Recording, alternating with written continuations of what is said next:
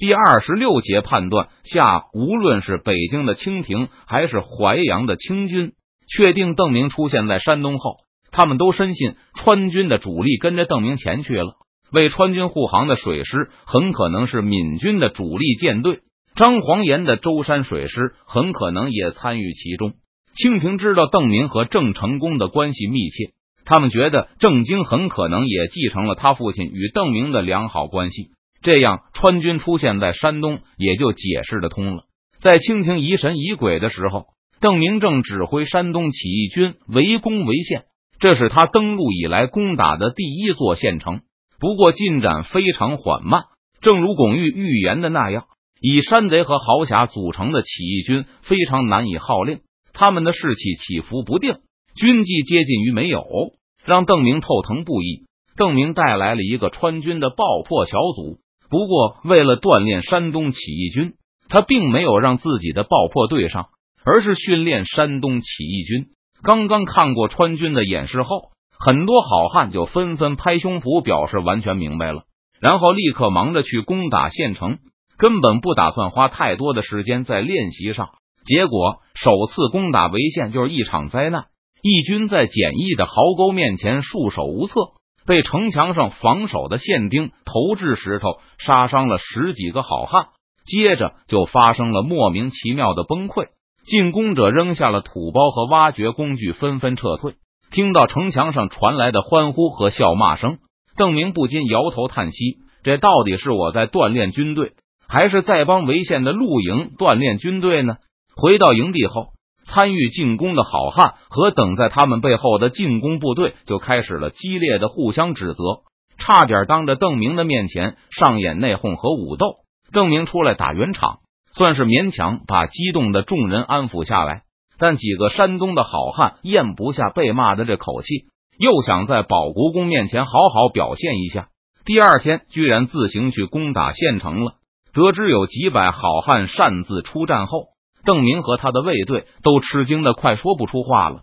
不用说川军或是奎东军，就是张黄岩的志愿兵都不可能发生这种事情。早知道这见识的其他各路好汉也没有劝阻，一部分人跟着去看他们能不能破城，而剩下的一部分则在一边冷笑，等着看笑话。这批人大部分都是昨天负责填壕沟的，他们被骂无能后就反唇相讥。称那些后排备战的人都是胆小鬼，这明明是战术安排。后排的人没有去打头阵，也不是因为胆小。等邓明赶到的时候，几路好汉已经抬着云梯冲上去了。他们打算先踩着梯子跑过壕沟，然后再搭起梯子爬上城墙。其中两路还没有越过壕沟，就被潍县临时组织起来的丁勇用石块打退了。剩下的人运气比较好。没有受到任何抵抗，就冲到了城墙下。这倒不是因为他们战备进行的好，这些好汉完全没有想到事先隐蔽和佯动，所以从一开始攻击意图就完全暴露在守军眼中。但是潍县并没有多少露营，大部分城墙的保卫者都是城里拉来的壮丁。这些壮丁看到好汉们头上扎着红布，光着膀子，叼着刀子，气势汹汹的扑过来时。都吓得跑回家去了。可是梯子搭上城墙后，却发现云梯不够高。潍县的县令也没有想到要用栅栏和土砖垫高城垛，而是好汉们的目测有误，因为赌气而仓促发起的进攻也缺少准备时间，所以梯子的长度出现了问题。眼看爬不上城，梯子上的好汉们只好退下来，开始在地上挖掘土石，想垫一个土台出来。不过，不等他们做好梯子的垫脚，城内的露营就闻讯赶到了，还砍死了几个逃跑的壮丁，杀一儆百。当冰雹般的石头从城头落下后，这次进攻又毫无悬念的失败了。再这么打下去，我们就要帮潍县练出一帮精兵来了。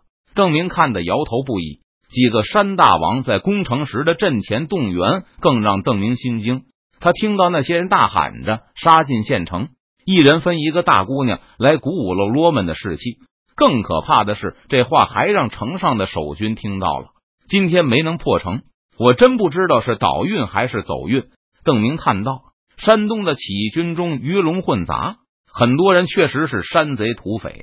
那些城市出身的大侠，少侠也有一些是往日横行不法之徒，要是让他们攻破了城池，估计潍县要遭殃。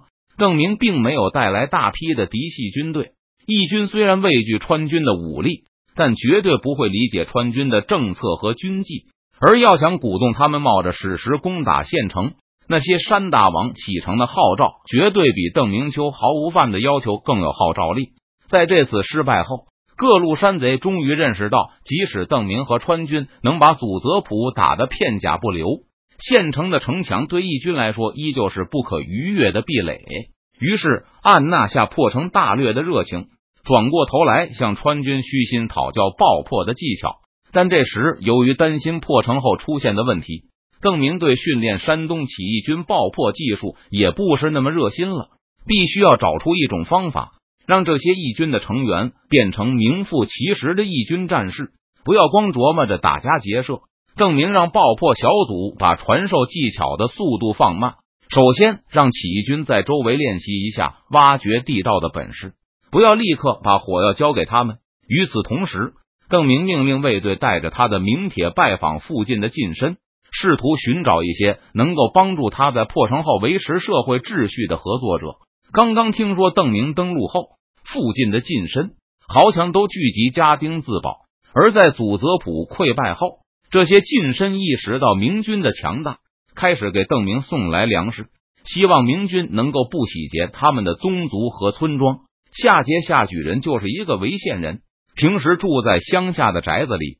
刚刚得知名震天下的保国公出现在山东地面时，他和其他近身一样分发粮食，把佃户聚集起来自保。祖泽普惨败，邓明率领的义军包围县城后。夏近身就代表周围的豪强亲自来邓明的军营中为民请命。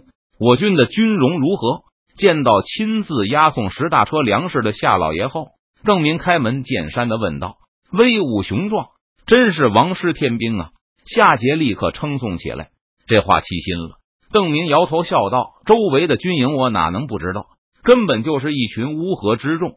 他们昨天攻打潍县的时候，还嚷嚷着要洗城呢。”有保国公在此，必能保得一城平安。夏桀小心翼翼的观察着邓明的脸色，我可没有这个信心。邓明依旧摇头，我的大军还没有到这里，这数千好汉我根本控制不住。进了城他们会干什么？我也能猜个大概。现在我没有立刻让我的手下参与攻城，就是因为害怕他们祸害城中父老，给朝廷和王师抹黑。邓明盯着夏桀看了一会儿。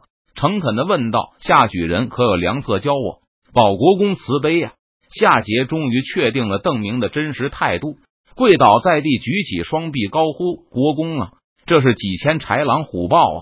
要是让他们破了围县，势必涂炭城内的生灵啊！”刚才从周围的军营走过时，夏桀认出了好几个赫赫有名的江洋大盗，他马上把这几个人的名字报出：“国公啊，这几个人平时绑票抢亲。”无恶不作，与七爷起事的时候，他们也没参与。就是听说保国公大败祖泽普，才下山想跟着抢一笔的。用夏桀的话来说，于七本人始终没放弃招安的念头。很多于七的战友也惦念着这件事，所以没有祸害乡里。但有一些人是货真价实的趁火打劫。很多近身之所以不支持于七起义，除了因为他们不看好义军和清廷的实力对比。也是因为在他们眼中，很多义军成员都属于该被镇压的强盗，暴君的秩序也胜过没有秩序。邓明喃喃自语道：“于西肯定会收留那些跟着他一起和清军兵戎相见的土寇。邓明现在不可能对这些人大开杀戒，甚至不容易把他们从义军中清除出去。不过，这些人除了给明军抹黑外，还属于极不可靠的同盟。一旦局势不对。”他们就能毫不犹豫的开小差，甚至可能倒戈劫杀起义军，换取清廷的宽恕。